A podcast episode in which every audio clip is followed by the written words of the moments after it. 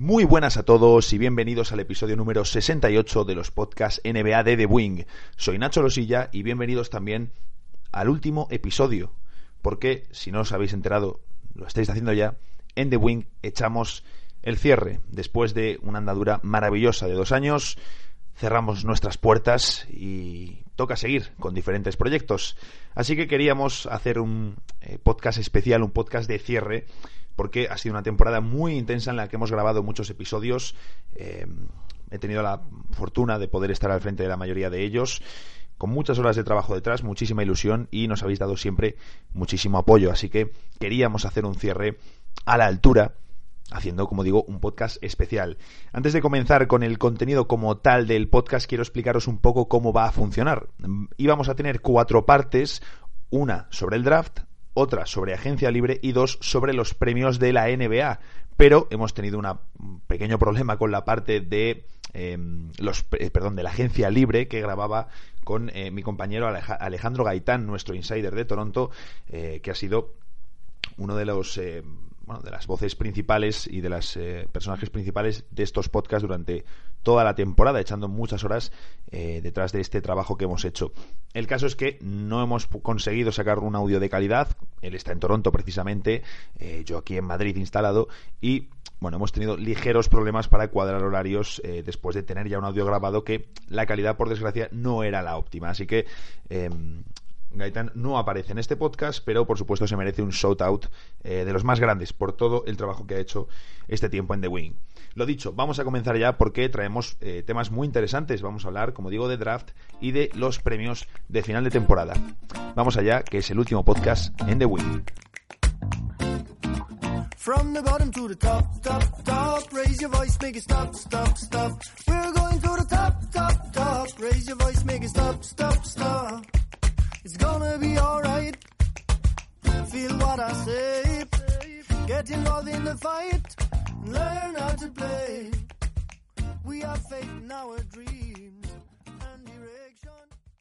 Qué bonito, qué ilusión me hace poder eh, grabar este último tramo, este último trocito de, eh, de The Draft, uy, de hecho de The Draft, eh, pero al final es el último trozo que grabamos eh, de Draft en The Wing, en nuestros podcasts, eh, que sabéis que, el draft ha sido una parte eh, importantísima en estos dos años de proyecto y qué mejor eh, que poder hablar con, con, una persona a la que tengo muchísimo aprecio, em, como Jordi Alfonso, con la que he podido trabajar mucho estos años, em, que sabéis que estos últimos meses eh, ya ha estado más fuera porque está en un nuevo proyecto eh, como director de scouting. Es que suena, suena maravilloso y me hace mucha ilusión, Jordi, poder grabar este último trocito de draft de The Wing contigo.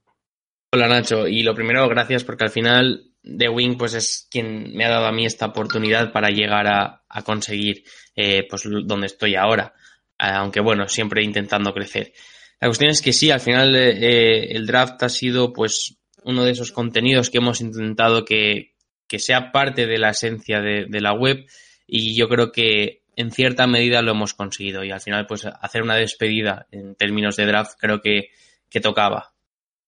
Sí, tocaba porque lo que dices, el draft ha sido muy especial para nosotros, ha sido un punto fundamental en nuestro proyecto desde el minuto uno y la gente siempre le ha dado mucho cariño al, al contenido que hemos hecho de draft, tanto los podcasts como los mocks, especialmente los mocks siempre lo habéis petado y la verdad que es muy especial para nosotros y el draft 2019, la verdad que eh, viene muy cargado. Jordi, lástima que no lo podamos cubrir la próxima temporada en The Wing, pero eh, se presenta un draft muy especial.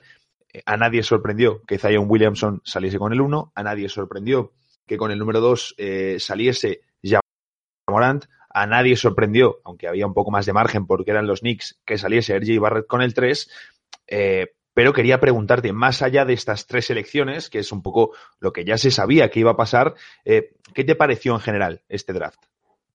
La verdad es que fue un draft muy loco, porque al final hubo mucho movimiento, eh, se traspasaron muchísimas primeras rondas y la verdad es que había picks que no llegabas a comprender, por, a lo mejor también por la opinión personal sobre los jugadores, pero también por, pues, por los workouts que habían hecho, porque no eran zonas en las que se esperaban.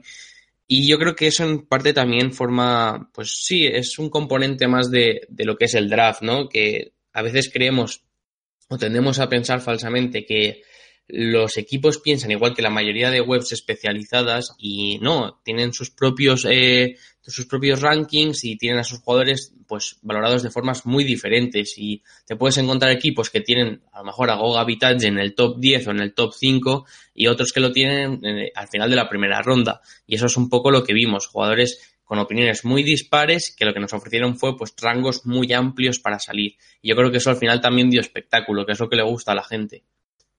Te quiero preguntar ya por uno de los movimientos que tuvimos en la noche, luego iremos con mis queridísimos Phoenix Suns, que vaya noche me regalaron otra vez más. Eh, te quiero preguntar por uno de los movimientos y fue el trade-up de Atlanta Hawks por DeAndre Hunter, porque eh, a mí DeAndre Hunter es un jugador que me gusta mucho, eh, creo que les viene de perlas a Atlanta, además por los problemas defensivos que tiene o que tenía ese Young Core de Trey Young, Kevin Werther y John Collins, que son tres jugadores que ofensivamente son una maravilla, pero que defensivamente ya lo hemos visto este año, sobre todo en los quintetos, en los quintetos con Collins, visto cómo defensivamente eh, eran un agujero y cómo Collins ha necesitado en muchas ocasiones tener un center de siete pies como Alex Len o un perfil defensivo como Dwayne Dedmon para poder cerrar mejor atrás. Creo que Hunter encaja muy bien con ellos, eh, pero me parece demasiado me parece demasiado hacer un trade-up por eh, de Andre Hunter al pick 4. Yo creo que eh, Hunter, para mí, si hacemos un, eh, un draft por quiénes van a ser los mejores jugadores del draft, de Andre Hunter para mí no está en un 4. Le bajaría unos cuantos puestos más y estoy seguro que a Jared Calvert le pondría por delante creo que la NBA ha adoptado una mentalidad muy diferente, a, o por lo menos los aficionados, a lo que es la NFL. O sea, en la NFL, cuando un jugador es el que tú quieres, subes con él a por todas. Y eso en la NBA no está tan bien visto. La cuestión es que en una camada que era un poco más floja, o por lo menos eh, era mucho más difusa, que podías ver jugadores en el top 4 o jugadores, o sea, o ese mismo jugador que cayera hasta el final de la lotería, pues las, eh, las opiniones suelen depender mucho más de lo que te guste o no un jugador. De Andrew Hunter es un gran jugador, sí. Eh, ¿Es un problema el hecho de draftear al que se habla que puede ser un nuevo Kawhi? Pues bueno, habiendo drafteado el año pasado al que se decía que podía ser un nuevo Stephen Curry y un nuevo Kevin Werther, pues sí, porque al final parece que, que vas un poco por el jugador de moda. Lo que pasa es que Travis Slang se ha ganado una reputación como scout en la NBA que los precedentes son tan buenos que no, tampoco puedes discutirle mucho porque al final eh, ha demostrado que su trabajo es bueno. Entonces, vamos a esperar a ver cómo lo hace de Andre Hunter. Pero sí que es cierto que un equipo como los Hawks, que tienen tanto arsenal de rondas, se lo pueden permitir. Igual otro equipo no lo habría hecho. Posiblemente este movimiento para Washington sería mucho más perjudicial que para unos Hawks que pues, al final han tenido tres rondas el año pasado, tres rondas este año y que tenían dos o tres rondas para el año que viene. Entonces, creo que se lo podían permitir y aunque el jugador no tenga un techo tan grande como otros, sí que va a poder aportar desde el minuto uno. Y han hecho precisamente lo que dices, ¿no? Han aprovechado sus activos para hacer algo que, por ejemplo, no ha hecho Boston, eh, subir e ir a por un jugador eh, que encaja con el proyecto por edad, eh, por perfil, por necesidad. lo que no creo yo, y me sorprendería bastante, es que Atlanta plante un quinteto inicial la próxima temporada de Trey Young, Kevin Werther, em, de Andre Hunter, eh, Cam Redis eh, en los forwards, como se quieran colocar, y John Collins. Me parecería un suicidio defensivo eh, y estoy convencido de que en la agencia libre o bien renovarán a Deadmond o le meterán dinero a un center veterano defensivo para que salgan de inicio y Kevin Werther o Cam Redis saldrán desde el banquillo. Esa es mi teoría. La verdad es que yo coincido totalmente. Creo que al final cuando vemos que eligen a jugadores que encajan bastante bien en los quintetos, eh, tendemos a ponerlos como titulares directamente. Y si algo han demostrado las franquicias en los últimos años es que necesitan ese tiempo para poder adaptarse a los esquemas incluso Pierce tampoco ha implementado su esquema defensivo al 100%. Entonces, tenemos que esperar un poco para ver cómo se adaptan esas piezas y lo normal sería que a lo mejor Hunter, por estatus, por ser un pick 4, pues sí que empiece de titular, ya sea de alero o a la pivot, y Cameron Redis pues sí que lo haga desde el banquillo. Porque al final, mover a John Collins al 5 eh, puede ser un movimiento bastante peligroso, sobre todo a la hora de, de defender el aro. Entonces, yo en ese sentido estoy de acuerdo contigo, vamos a ver qué pieza utilizan en el 5, aunque no me extrañaría que durante la temporada, porque sería algo natural y normal, eh, sí que tuvieran esos quintetos con estos cinco jugadores que has comentado. Qué bien, Jordi, qué fácil cuando coincidimos en todo así. Es que me lo me lo pones muy fácil, eh, querido. Eh, te quiero preguntar ahora em, por quiénes son. Evidentemente hay varios nombres que se barajan como posibles robos del draft.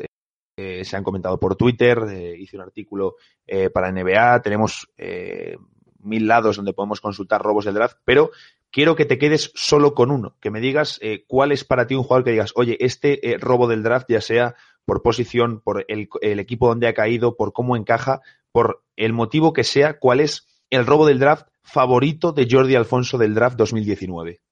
Mira, si antes te lo estaba poniendo muy fácil, en esto te lo voy a poner muy difícil, porque yo estoy totalmente en contra del concepto de robo.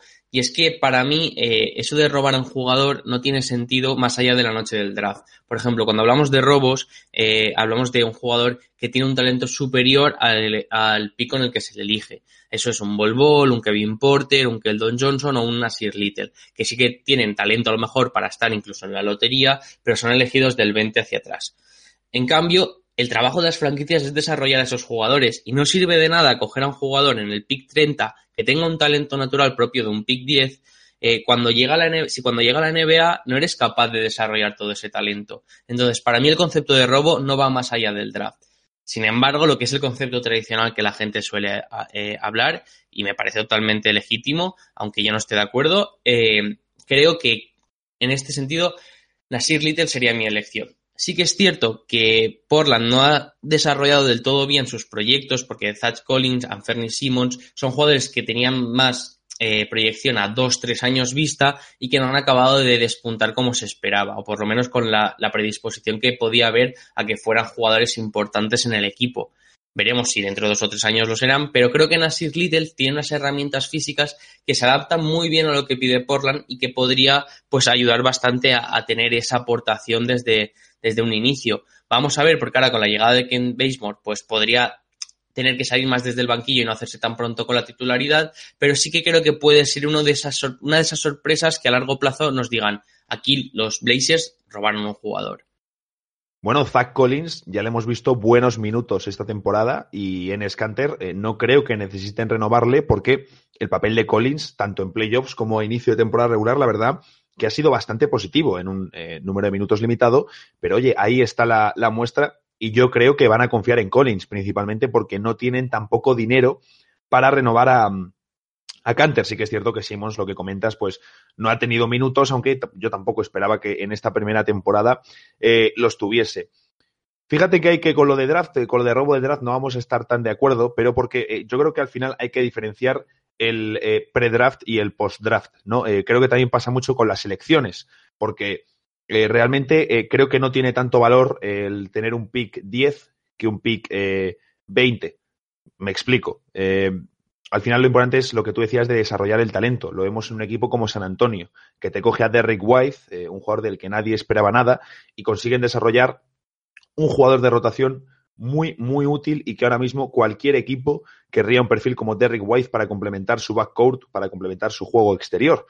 Pero claro, eso nadie lo esperaba antes del draft. ¿Por qué? Porque San Antonio ha sabido desarrollar ese talento. Entonces, al final creo que lo importante es antes del draft eh, la posición que tienes de cara al valor que tiene ese activo para un traspaso, de, cara al valor que tiene para los fans, eh, que si Phoenix con el 11 elige a Cam Johnson, pues decepciona a la afición porque dices, ¿cómo eliges con el 11 a Cam Johnson? Que luego te puede salir muy bien y puede el tío ser, acabar siendo, ojalá, cruzo los dedos, eh, un tirador de élite en la NBA, pero estás, digamos, eh, perdiendo eh, activos de traspaso al elegir a Cam Johnson en el 11, ¿no? Entonces, creo que yo diferencio esa parte de pre-draft y de post-draft. Entonces, eh, yo me voy a quedar, me gustaría decirte Brandon Clark con Memphis, me sorprendió mucho lo que hicieron ahí, me gusta mucho esa elección, pero confío muy poquito, la verdad, Jordi, en, Memphis desarrollando jóvenes, lo hemos visto estos últimos años, no han sido capaces, bueno, estos últimos años, durante los últimos 10 casi, no han sabido prácticamente desarrollar el talento joven que tenían, eh, buenas selecciones de segundas rondas, eh, de rondas bajas en las que encontraban talento y no han sabido sacarlo. me vienen ahora a la cabeza, por ejemplo, de Jonta Davis, un jugador que apuntaba altísimo, le cogió Memphis y, bueno, pues ahí se quedó y hay otros, hay otros jugadores. Eh, por eso no te voy a decir Brandon Clark y te voy a decir precisamente uno de San Antonio, Keldon Johnson. Eh, tengo mucha fe en lo que puede hacer San Antonio con este chico, pero no tanto a corto plazo, porque el juego exterior está ya muy saturado. Encima, eh, esperamos y supongo que Lonnie Walker estará por delante suyo en la rotación. Pero de cara a futuras temporadas, eh, confío mucho en lo que puede hacer San Antonio con un perfil, sobre todo tan trabajador como es Keldon Johnson. La verdad es que es uno de los picks más interesantes del final de la primera ronda, porque al final eh, un jugador que fue a Kentucky como una de esas grandes estrellas de instituto, no ha acabado de demostrar todo lo que podía hacer. Sin embargo, todavía tiene mucho potencial. Sí que es cierto que igual el tamaño ha decepcionado bastante porque se esperaba que fuera más un 6,7, un 6,8 y ha acabado siendo un 6,6, que es una medida más de escolta alto, alero bajo y esa indefinición que podría eh, perjudicarle en defensa. Sin embargo, es lo que tú comentabas, que Eldon Johnson es un jugador muy trabajador que seguramente va a tener todo el tiempo del mundo para desarrollarse en San Antonio, porque aunque los Spurs sean un equipo que este año ya tienen que mirar más por intentar entrar en playoff que por buscar un puesto alto dentro de los mismos, eh, son una franquicia muy inteligente y que sobre todo han sabido coger jugadores en picks muy bajos, desarrollarlos y que ahora están preparados para aportar y que le van a dar ese tiempo a Johnson. Entonces, yo creo que es una, una elección más a dos tres años vista, pero que va a ser muy interesante porque puede ser un perfil de titular en el futuro. Aún así, vamos a ver, porque también la situación de San Antonio a nivel de estructura de plantilla es complicada. Vamos a ver si traen a alguien en la agencia libre, pero ya te digo, la rotación es un tanto compleja porque hay piezas que parecen muy escoltas, otras que son medio aleros pero tienen unos mismatch muy, muy complicados y vamos a ver si incluso San Antonio podría tener una urgencia con un Keldon Johnson que sí que necesita ese tiempo. Entonces, yo creo que va a depender mucho de cómo vaya la temporada y eso puede beneficiarle mucho más o perjudicarle bastante en su desarrollo. Ahí será importante lo que ocurra con DeMar de Rosen, eh, que recordemos fue la principal pieza que recibieron por eh, Kawhi Leonard y pues ya han salido muchos rumores de que le tienen en el mercado y la verdad no me sorprendería eh, para nada. Te quiero preguntar por dos temitas antes de terminar eh, con la parte de draft. Jordi, eh, voy a dejar a los Suns para el final para no deprimirme demasiado. Te quiero preguntar por lo que hizo David Griffin en el draft. Es decir, tras pasar el pick 4 de los Lakers, sabemos que David Griffin firmó con los Pelicans hace muy poquito para ser su nuevo general manager y digamos que ha maximizado eh, todo lo que podía el traspaso de Anthony Davis. Eh, ¿Qué te pareció ese movimiento para dar el, pick 4, eh, como digo, de Lakers, a cambio del pick 8, del pick 17, del pick 35 y de librarse de Solomon Hill? También hubo bailes de segundas rondas, una primera de ronda, primera, una primera de Cleveland fuertemente protegida que nunca va a llegar. Bueno, principalmente el 4 por el 8, el 17 y el 35 más quitarse a Solomon Hill. Eh, eligió a Jackson Hayes y eligió a eh, Alexander Walker. Eh, para gente que no haya manejado tanto estos nombres, porque al final los más manejados sabemos cuáles son, ¿qué te parece el movimiento de David Griffin y cambiar una posible elección de un Jared Culver por quitarte a Solomon Hill más Hayes, más, eh, uy, más, más Alexander Walker?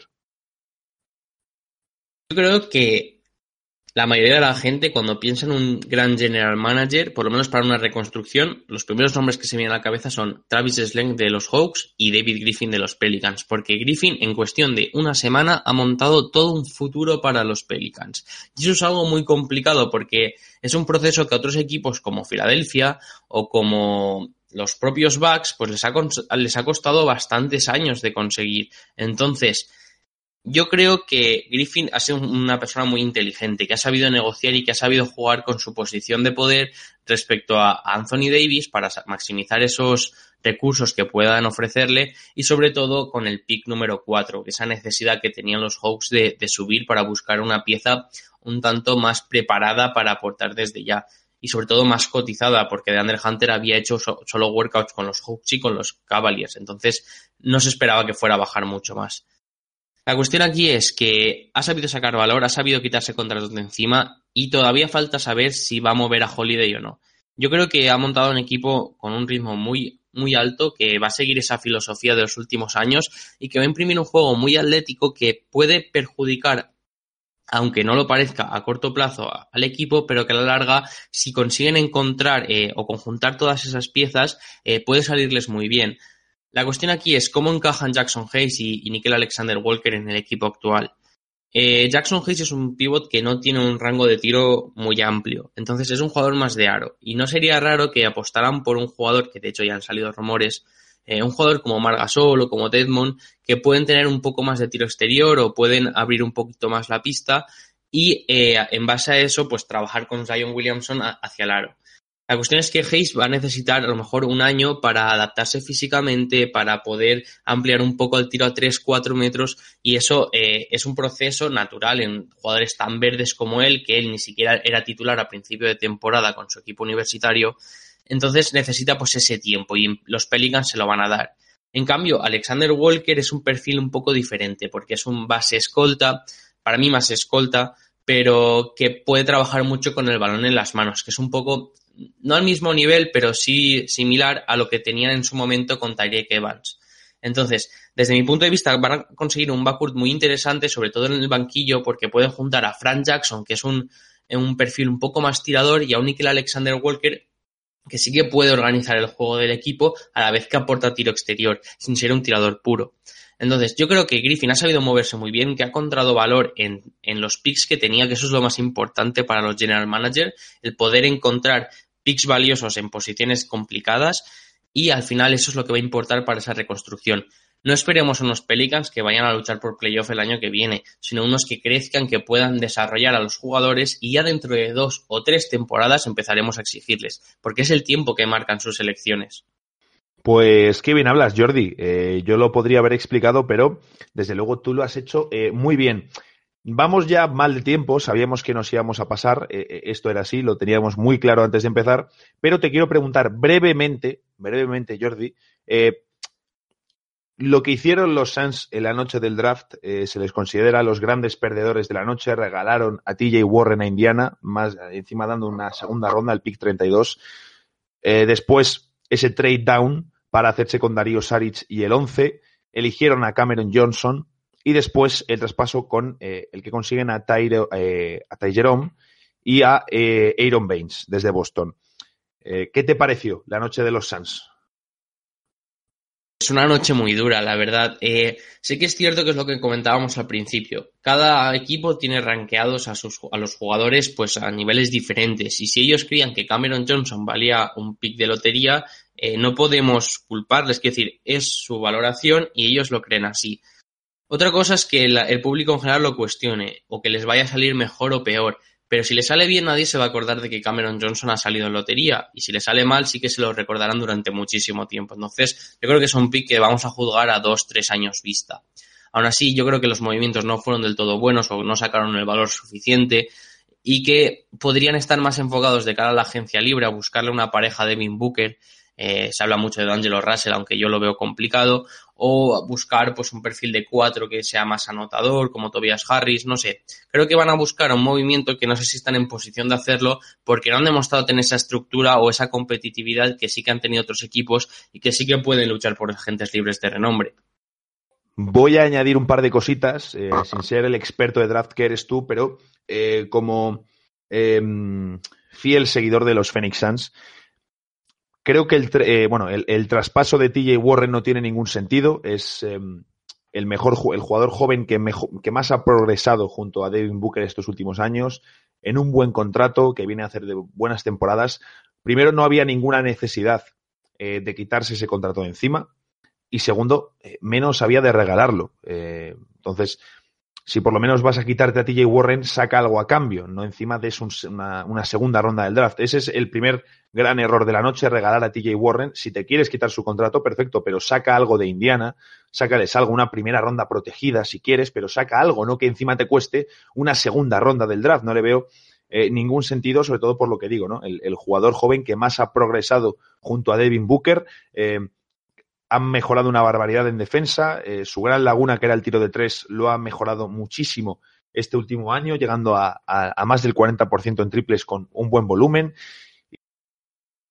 Y desde luego Indiana va a notar, va a notar eh, quién es TJ Warren y ahora se va a hablar más, de este jugador siempre y cuando esté, esté sano. Luego el, trade down de Saric eh, no me disgusta para nada, sobre todo porque Monty Williams, y esto me parece un factor muy importante, cuando tiene la conversación con Phoenix para ser nuevo entrenador jefe de los Suns, Eh, uno de los puntos fundamentales para su contratación es que, a diferencia de Kokoskov, él propone usar a eh, DeAndre Ayton de una forma eh, mucho más grande, de, alimentarle mucho más, no utilizarle solo como un finalizador y bloqueador, sino que realmente Ayton tenga bola para desarrollarse y trabajar mucho más. Dice que le quiere utilizar de una forma parecida a cómo utilizaban o cómo utilizan los Sixers a Joel Embiid, que al final viene de trabajar con ellos.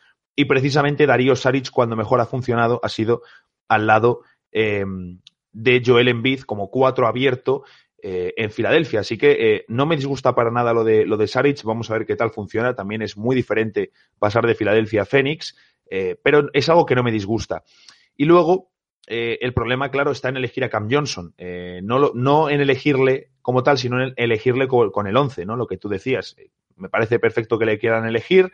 Nos viene bien tiro exterior porque venimos de ser uno de los peores equipos de la temporada pero hace un trade down, saca más assets, saca más activos y elige a Cam Johnson en el pick 20. Y, hubiese sido eh, espectacular. Y luego el de Jerome, pues bueno, posiblemente sea ya el mejor pasador del equipo porque tampoco teníamos muchos. Y Aaron Baines, eh, como pivot suplente barato para esta temporada, pues eh, la verdad, bien. Pero lo dicho, el regalo de TJ Warren y no hacer un trade down por, por Cam Johnson me parecen los grandes problemas de, la noche de, los Suns. No sé si estás de acuerdo con, con lo que he dicho, Jordi.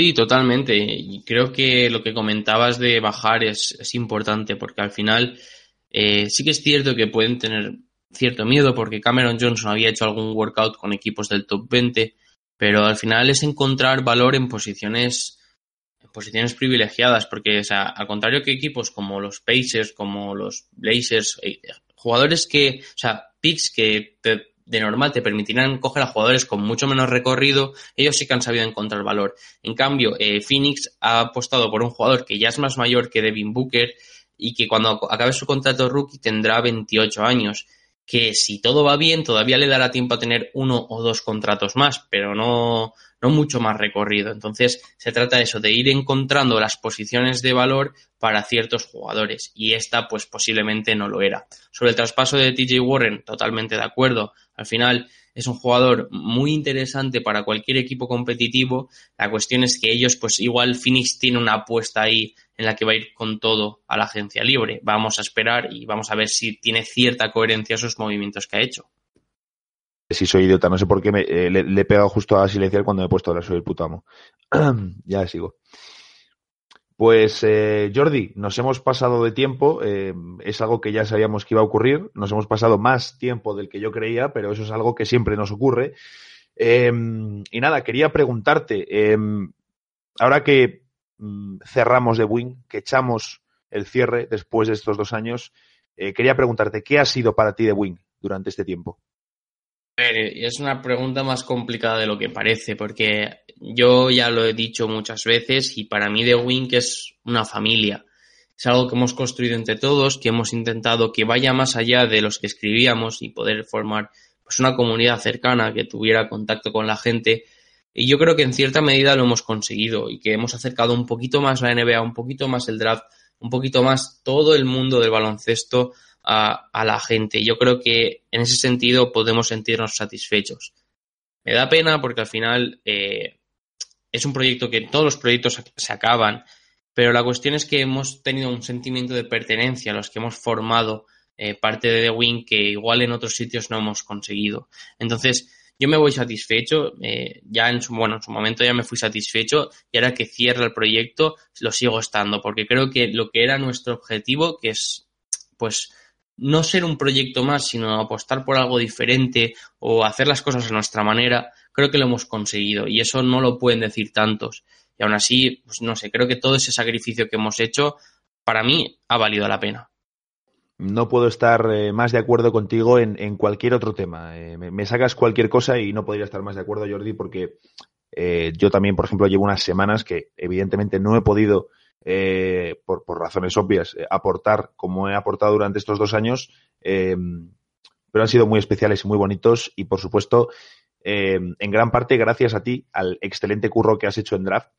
Y, con lo que nos hemos reído contigo, porque nos hemos reído una barbaridad, siempre con Jordi, no de Jordi, siempre con Jordi, que eso es muy importante. Nos hemos reído mucho, nos lo hemos pasado muy bien. Y tenemos muy claro que aunque de Wing cierre, nosotros ahí vamos a seguir, eh, sea por Twitter, sea donde sea. Eh, tenemos ahí nuestro chat de grupo y, nada, Jordi, que ha sido un placer eh, este tiempo contigo en The Wing y poder grabar hoy contigo. El placer ha sido mío. Al final confiasteis en mí cuando yo simplemente era un pequeño friki que escribía en Somos Basket sus cosas y pues habéis sido pues los que me habéis dado esa responsabilidad y habéis aceptado que yo eh, pues coordine un poco la sección de draft y creo que al final hemos conseguido lo que pretendíamos. Entonces, las palabras se quedan cortas y alargarlo más sería, bueno, no sé, caer en lo mismo de siempre. Así que solo podemos decir gracias ya no solo a nosotros mismos por todo lo que nos hemos dado los unos a los otros, sino también a la gente por todo lo que nos ha dado, que eso es lo más importante al fin y al cabo.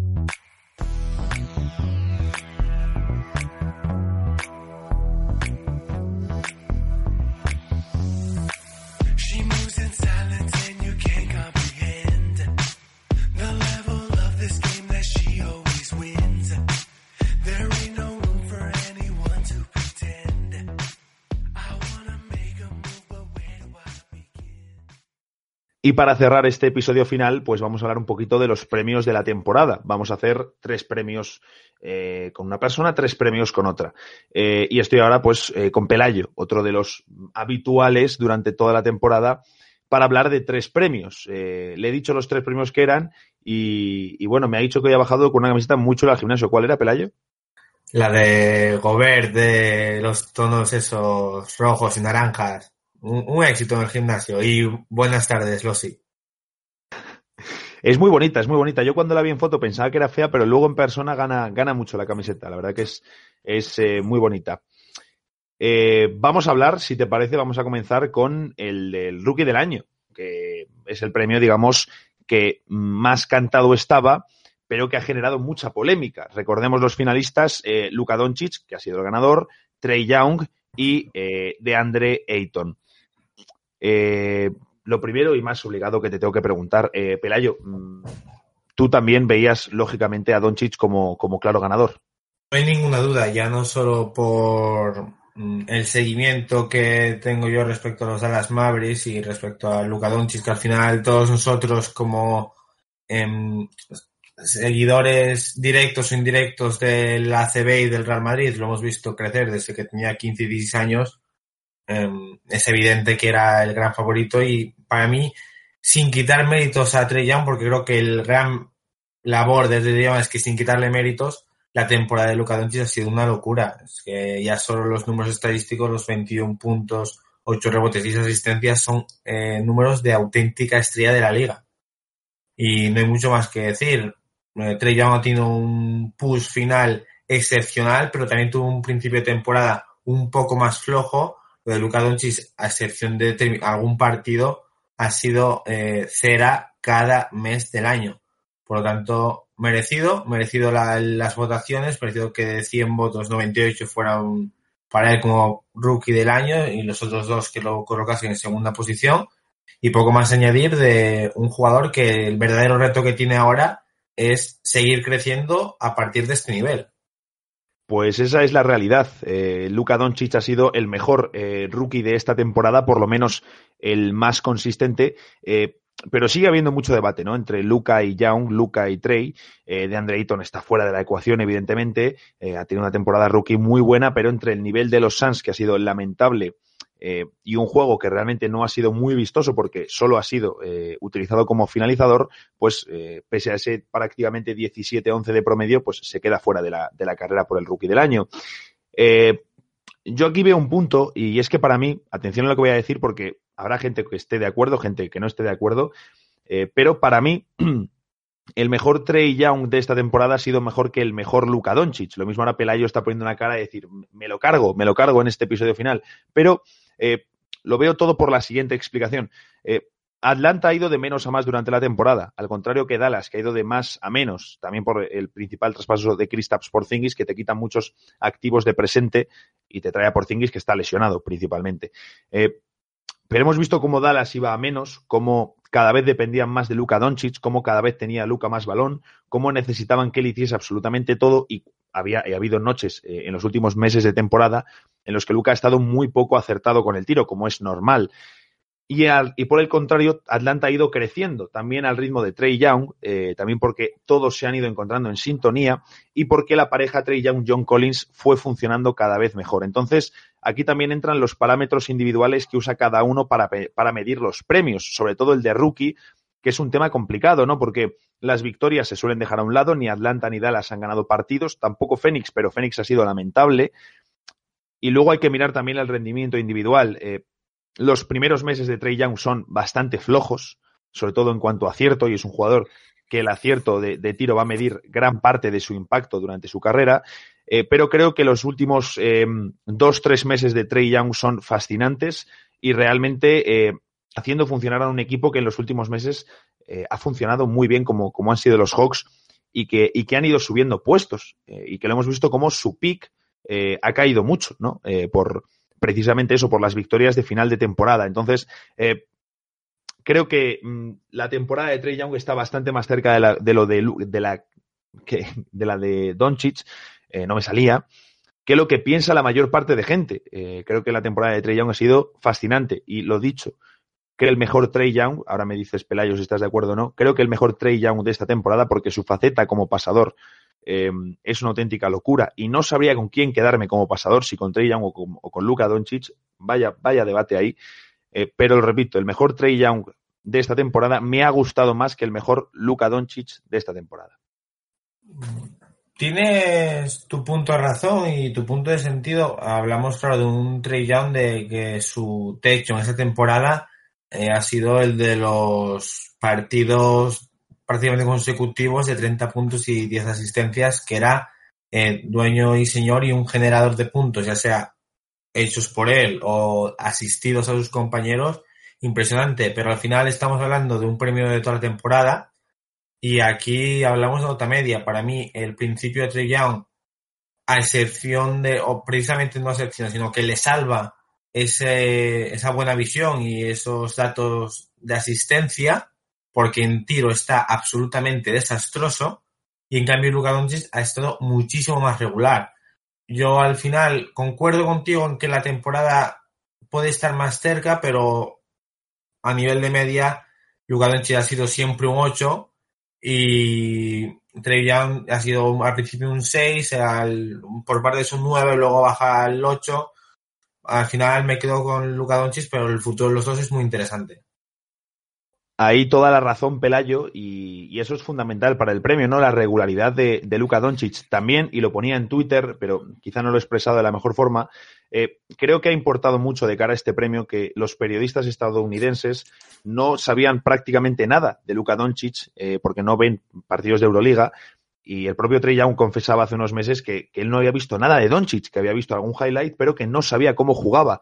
Entonces, eh, realmente Luca ha sorprendido mucho allí y los periodistas se han quedado impresionados. Eh, no digo esto que, por favor, eh, Luca haya ganado porque la gente no se esperaba que fuese bueno, sino porque ha sido tan, tan, tan bueno que no se esperaban que un jugador salido de Euroliga pudiese funcionar tan bien en su primer año. Merecidísimo rookie del año. Creo que se lo podría haber llevado cualquiera de los dos y si se lo hubiese llevado Trey Young yo no hubiese montado ningún drama, pero Luca justo ganador. Vamos ahora, Pelayo, con eh, un premio que tiene menos debate, creo yo, y es el, el MIP, el del jugador con más progreso. Y eh, yo aquí eh, creo que la batalla estaba entre Pascal Siakam y D'Angelo Russell, por mucho que D'Aaron Fox haya terminado segundo. pero yo veo el siguiente razonamiento y a ver qué te parece. Y creo que en general, en el tema de los premios, se sacan demasiado los números. Y creo que hay que fijarnos más en el contexto, en lo que hacen los jugadores en lo que tienen alrededor y cómo va evolucionando la temporada, que no, mira aquí el defensive rating, mira aquí los números, sobre todo cuando se comparan números básicos, creo que eso es un error bastante grave. Eh, yo creo que al final lo que tenemos aquí en este premio es, eh, sobre todo, Siakam y D'Angelo, que han sido los dos mejores jugadores de, estos tres. Eh, D'Angelo ya, su, su, proyección siempre ha sido de, de, estrella, por lo menos de jugador all-star. Y este año lo ha sido. Por supuesto, ha sido una de las gratas sorpresas de la temporada, porque el año pasado en Brooklyn estuvo muy tocado, eh, pero la proyección de, D'Angelo era esta, ¿no? Eh, es cierto que aparece un poco por detrás de Dimwidi y de, y de Levert a raíz de las lesiones y que tiene un pico de juego durante unos meses extraordinario y que lidera él a los Nets con 21 años. Entonces, tiene muchísimo valor, pero eh, D'Angelo, esta, era, esta es su proyección, la de ser la figura de, liderazgo exterior de un equipo.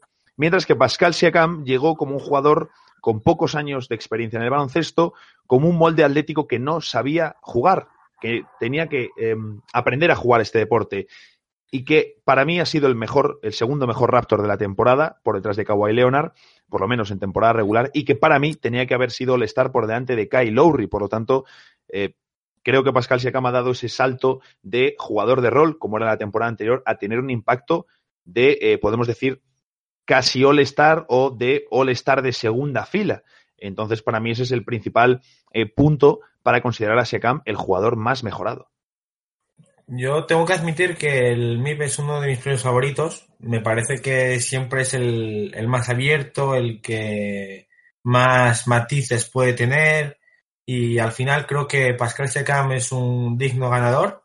El, la mejoría que ha tenido respecto al año pasado y su rendimiento en un contexto campeón como el de los Raptors eh, lo merece, sin desmerecer a Darren Fox, que a mitad de temporada era mi favorito, también es cierto que, era como unos Kings con más victorias de las que acabaron teniendo y una mejor posición, y de un Daniel Russell que concuerdo contigo en el tema de eh, cuánto es mejorar eh, si tu proyecto era, era este.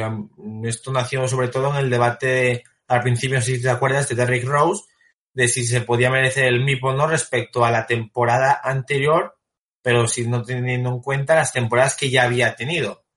Eh, por eso eh, me, gusta mucho porque tiene muchos, muchas aristas. Al final, Pascal Siakam se pone una lista en la que ahora mismo creo que, concuerdo contigo, predominan demasiado los números y que de hecho, si empiezas a ver y haces un listado de los últimos MIP, eh, son todo absolutamente estrellas de NBA. Se pierde un poco ese contexto de quizá jugador que explota pero sigue siendo un jugador de rol porque al final te hago un pequeño listado tras Siakam. El año pasado fue Dipo El anterior, el, un jugador del que vamos a hablar dentro de poco, ante Tocumpo.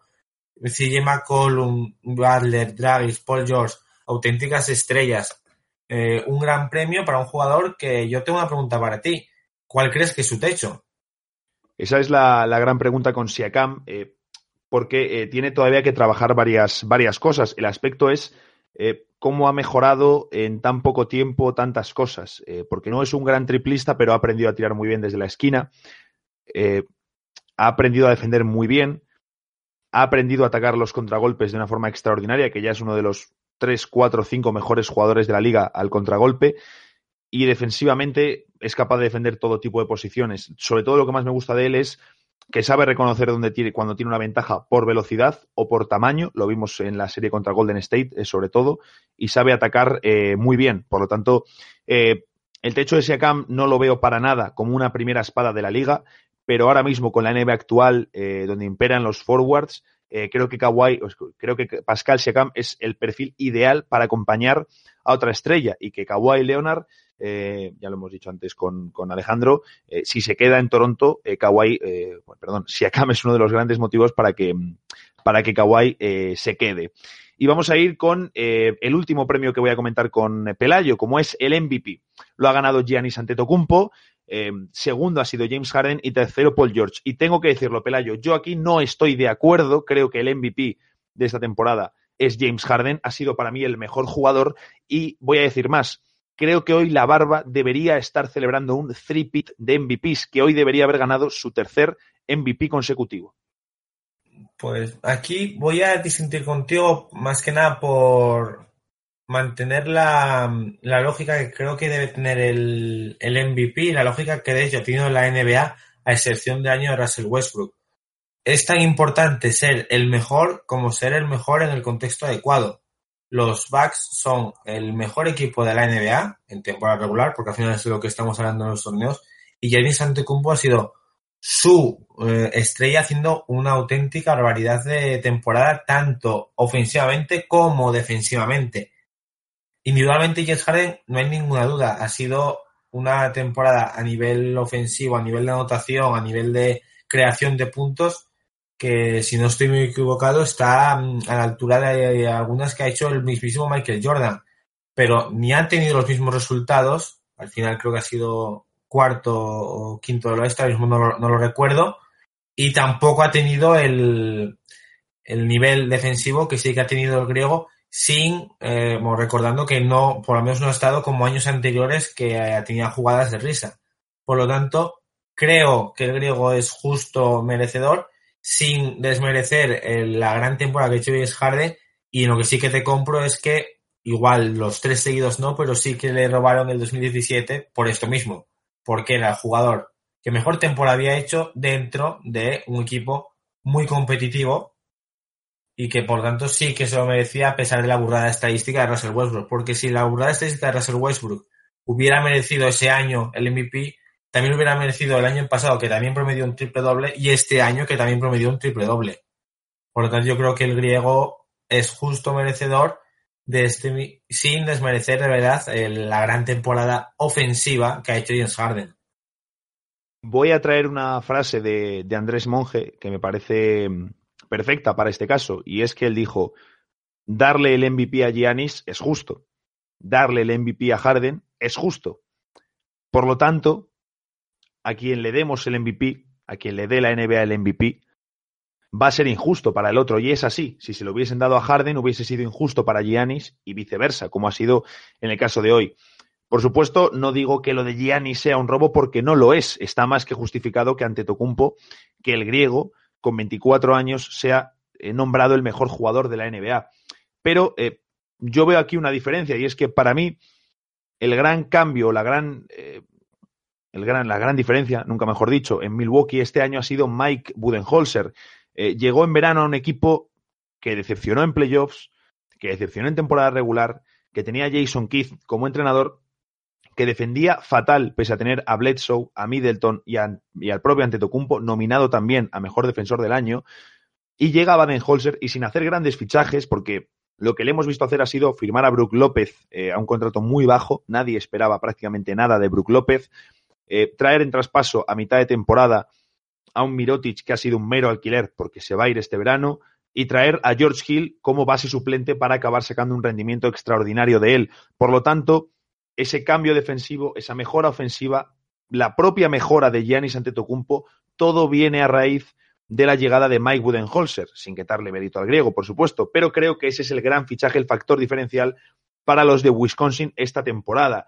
En el otro lado, James Harden, pues James Harden, el pobre, eh, ha sido creo que la temporada más dura de los últimos años eh, para él en Houston, la que más carga ha tenido, en la que más solo ha estado y en la que Houston realmente más barbaridades ha necesitado de la barba para poder sobrevivir, porque en el tramo este de eh, diciembre, en el que está sin Chris Paul, sin PJ Tucker y sin Capela, eh, es que los Rockets necesitaban barbaridades un día sí y otro día también de Harden para ganar el partido. Y el día que Harden estaba un poco menos acertado, no ganaban. Por supuesto, el griego es mejor eh, al contraataque, es mejor defendiendo, es mejor al rebote, indudablemente, eh, pero creo que esta temporada Harden ha sido más jugador también porque ha estado más solo. Eh, y ese es mi razonamiento para eh, decirte, Pelayo, que yo el MVP se lo hubiese dado a Harden y, por supuesto, la temporada de Westbrook, es así que creo que se dio más por un factor emocional. Eh, el equipo de Oklahoma estaba muy mal construido, pero entró en playoffs de milagro, no jugó bien y era Westbrook contra el mundo, pero de una forma mucho más exagerada y creo que mucho menos efectiva que lo que ha sido Harden este año, teniendo, creo, en varios tramos de la temporada peor equipo que aquel Westbrook eh, de, hace, de hace tres años. Así que yo personalmente le hubiese dado el premio a, James Harden. Eh, para ir terminando, Pelayo, te quiero preguntar. Eh, tú fuiste de los que entró en The Wing desde el principio, antes de, le decía Gaitán que fue una de las incorporaciones y vaya incorporación hicimos ahí, vaya fichaje. Te quiero preguntar, ¿qué ha sido este tiempo para ti en The Wing?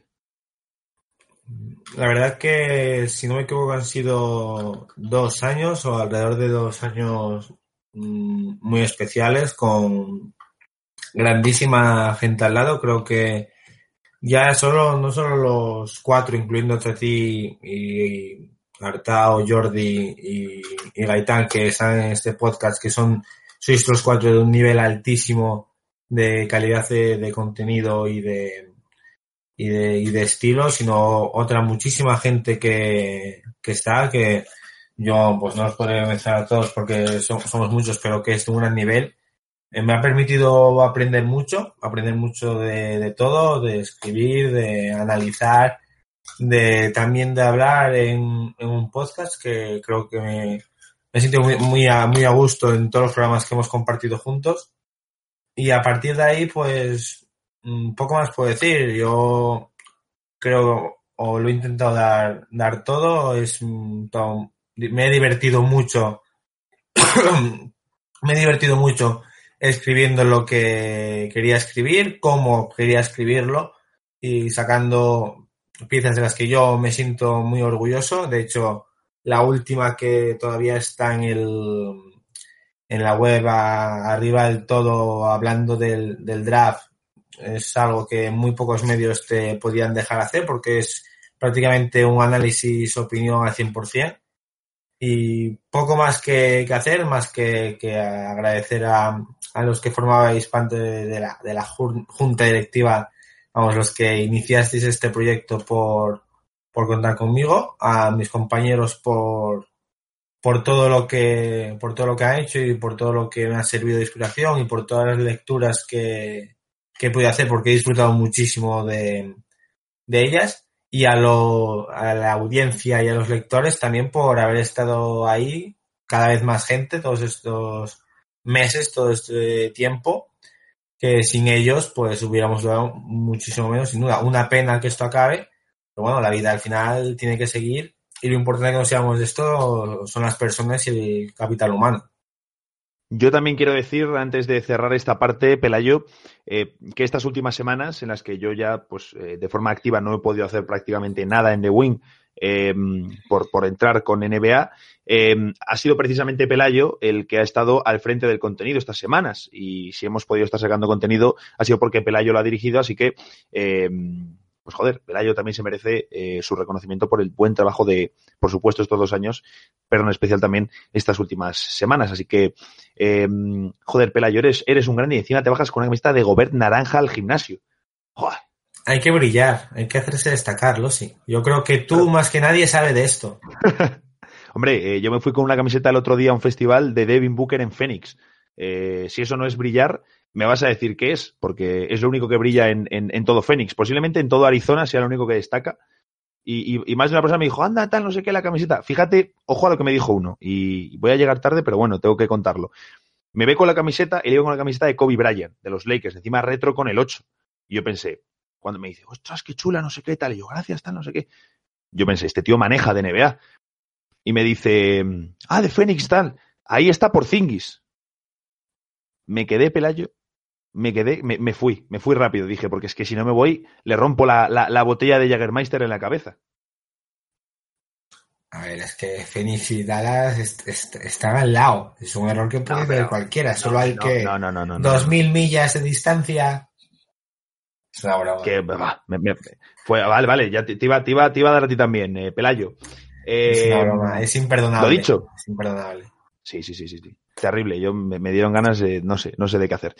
luego lo pensé y romper la botella de Jagermeister tampoco porque, porque pobre Jagermeister. Eh, pero no vale la pena. no vale la pena. No, no, no, no, no. No vale la pena, no vale la pena. ¿Y qué iba a hacer yo luego si la botella de Jagermeister? Eh, lo dicho, Pelayo, ha sido un placer, eh, se lo decía también a Gaitán, tú has sido uno de los habituales en los podcasts, ha sido un placer poder grabar eh, contigo durante estos meses en los podcasts de The Wing. Lo mismo digo y seguro que esta no es la última vez que tú y yo estamos hablando para personas ya sea en podcast o en, otro, en otras plataformas, fijísimo.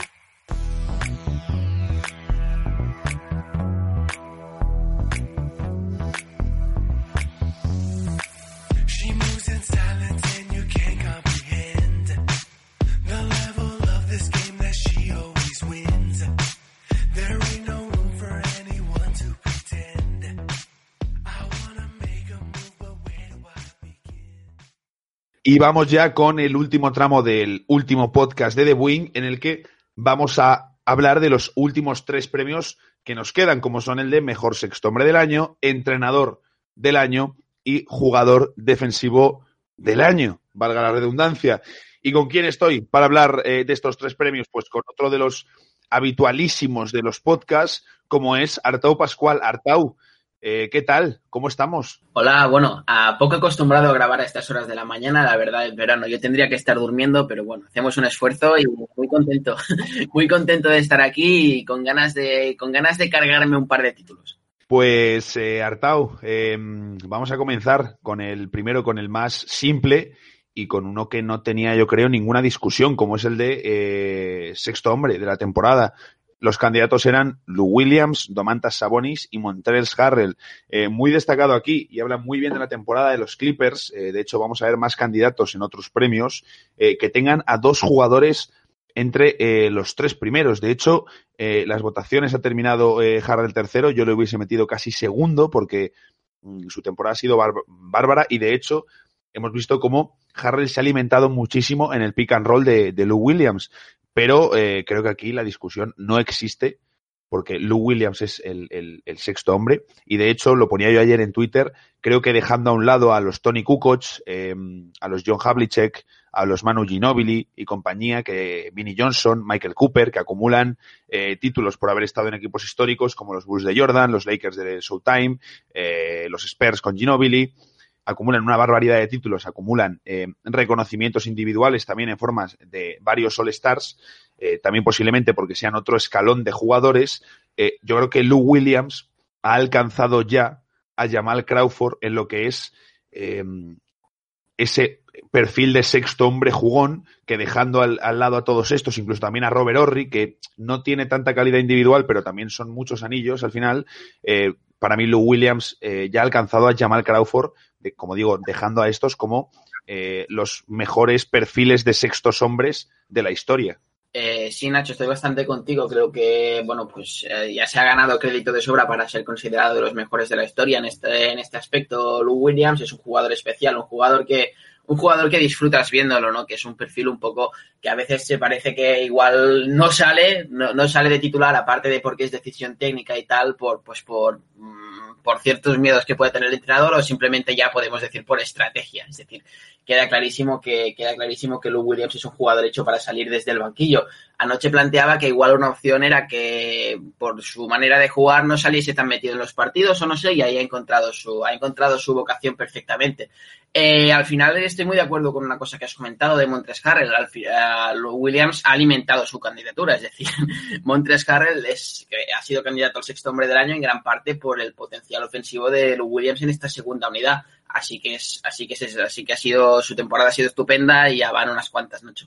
Efectivamente, Lou Williams, eh, lo dicho, es que no hay mucha discusión aquí porque mm, es que ya está. Eh, lo único, mm, a mí me gustaría que continuase en el proyecto de los Clippers y que de una vez le pudiésemos ver en un contexto eh, realmente competitivo, porque eh, este año sí se han metido en playoffs, pero al final Lou Williams va saltando de un proyecto a otro, le van traspasando prácticamente cada, cada una, cada dos, tres temporadas y tiene un contrato muy jugoso, así que esperemos que podamos verle por fin en unos Clippers competir eh, y pelear en playoffs. Me gustaría mucho, me gustaría mucho porque eh, se lo merece. De hecho, ya, ya salió Artau cuando renovó con los Clippers, eh, rechazó dinero porque él lo que quería era continuidad, que estaba cansado de tanto traspaso. Sí, hombre, él, me acuerdo los últimos años pasó por Houston, pasó por Lakers y tal, y más o menos siempre ha ido teniendo el mismo rendimiento, pero ya necesita sentarse en un puesto, necesita... De... Además es un chico que se ve que donde va se le quiere, que no crea mal rollo y tal, y en Clippers ha encontrado un poco su entorno. A ver,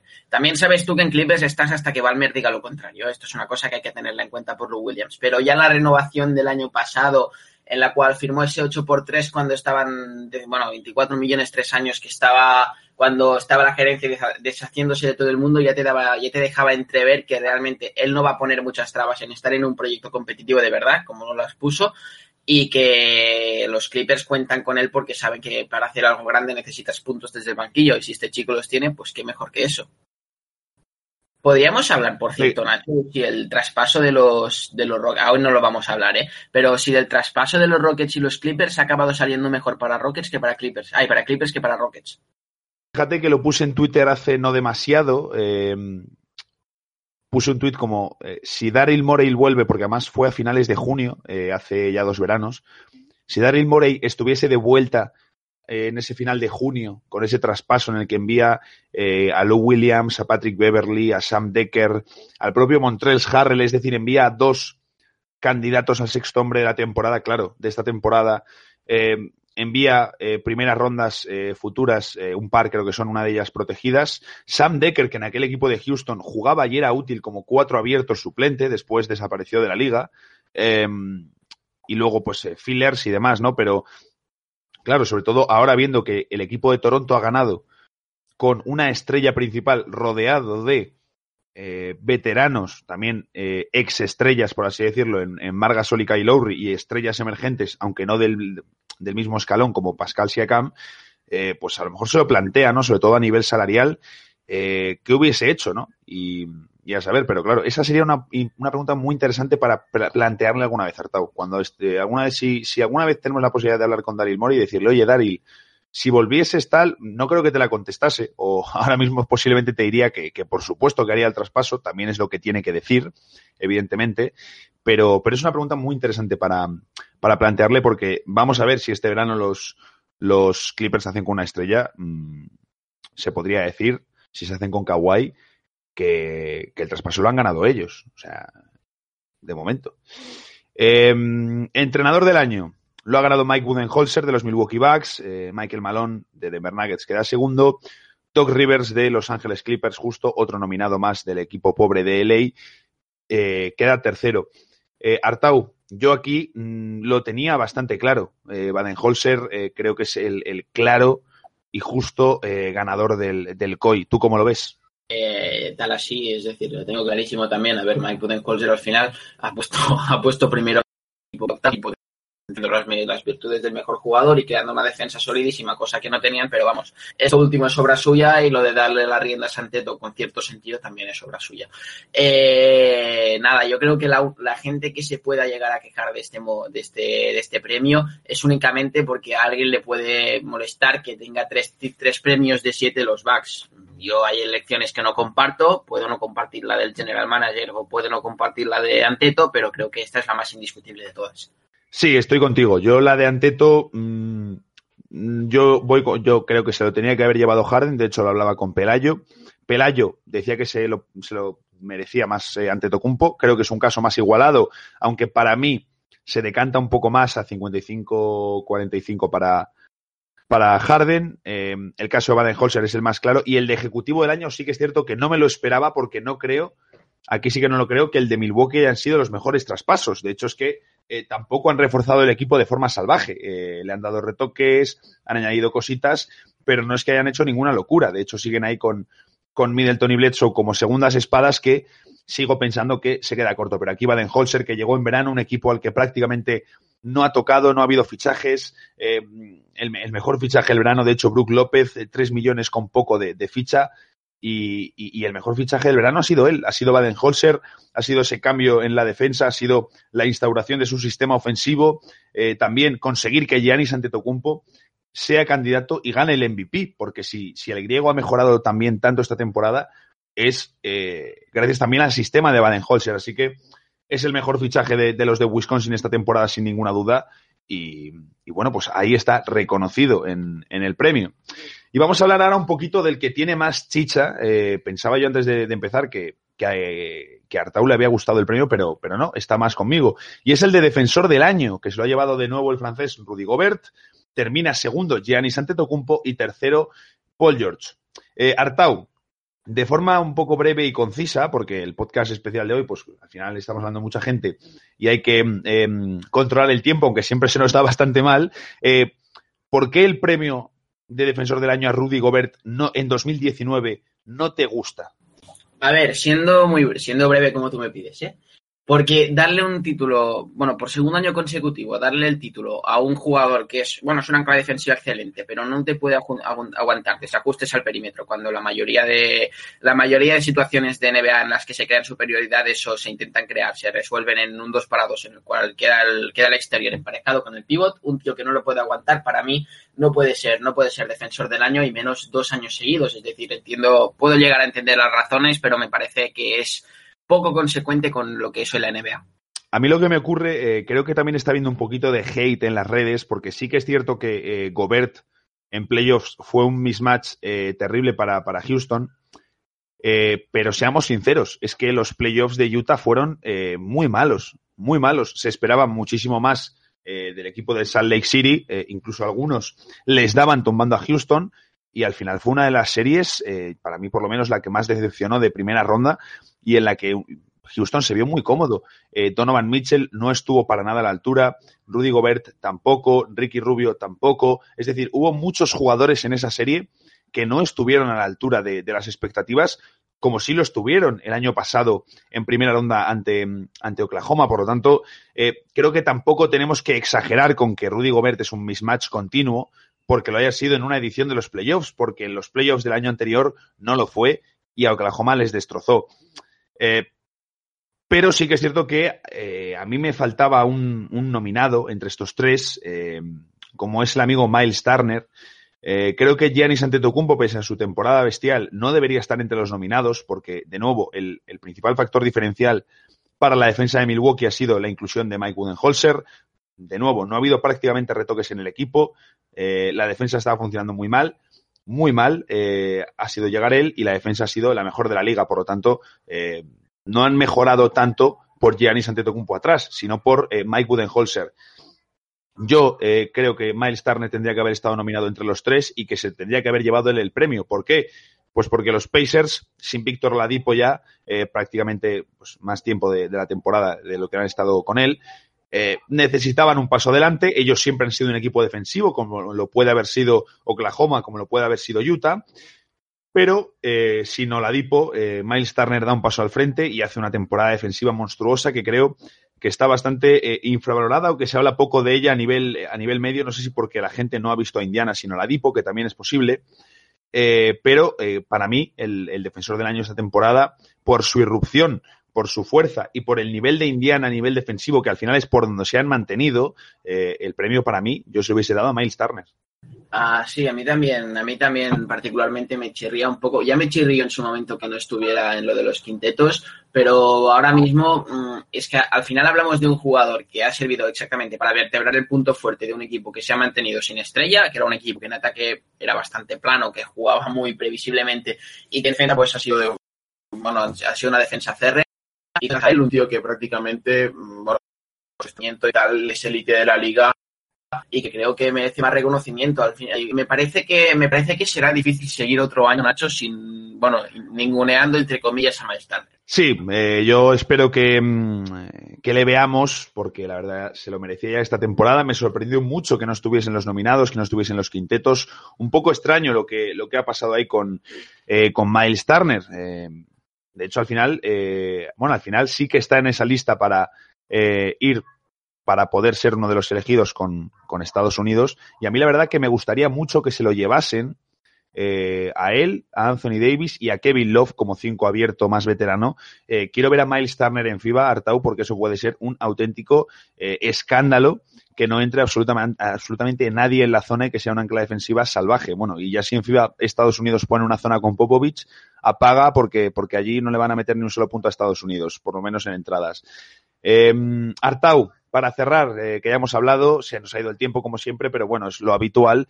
Eh, te quiero preguntar, tú, al igual que, que Gaitán, antes se lo comentaba, eh, y a diferencia, por ejemplo, que Pelayo o Jordi, fuiste de los que entró en, en, The Wing durante el proyecto y no al principio, porque no venías de, Somos Basket como el resto. Eh, ¿cómo, ¿Cómo ha sido tu experiencia en The Wing? Bueno, a ver, eh, la experiencia personal ha sido perfecta, ya te digo, el grupo, el grupo es 10, tendríais que ver por dentro también cómo nos complementamos y tal, hay una vidilla siempre en el grupo de WhatsApp y, donde nos comunicamos y tal, que siempre mola mucho hablar con la gente, es una gente muy próxima que, bueno, nos entendemos y después el, por el resto de cosas también 10 de 10, ¿no? Tanto, tanto a nivel de web, el funcionamiento que ha tenido ha sido muy bueno, de hecho diría que de las que he estado ha sido el mejor funcionamiento, pero de calle además, y nada, además con nada, es que ha sido, ha sido para mí una, una, bueno, una sorpresa, ¿no? Pero ha sido una experiencia excelente y nada, desde, de lo que se ve desde fuera, de lo que vosotros los que nos oís veis desde fuera, creedme que aún mejora cuando estáis dentro. Y nada, y también muchas gracias a toda la gente que nos ha apoyado también en los podcasts y tal, porque hemos grabado muchas veces y siempre hemos recibido feedback positivo, cosa que siempre es buena, Nacho.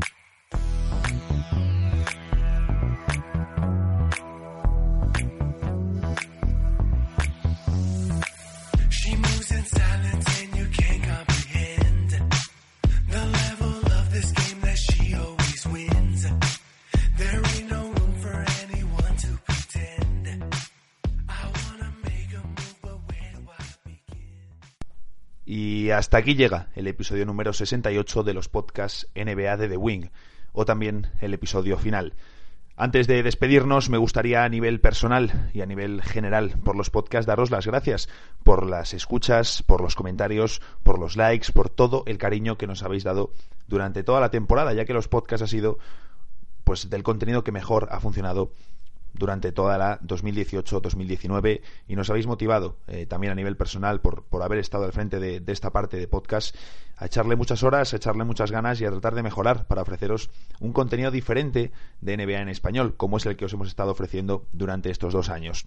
Es un momento de cambios, es un momento de nuevos proyectos, pero lo dicho, dos años espectaculares en The Wing con esta familia de locos que hemos formado y gracias a todos vosotros. Así que con esto nos despedimos y muchísimas gracias por escucharnos, estéis donde estéis y estéis haciendo lo que estéis haciendo. Hasta siempre.